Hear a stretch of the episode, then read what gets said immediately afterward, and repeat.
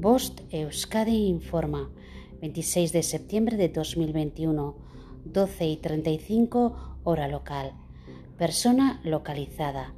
Alfonso, el desaparecido el 6 de septiembre de 2021 en Donostia, Guipúzcoa, ha sido localizado.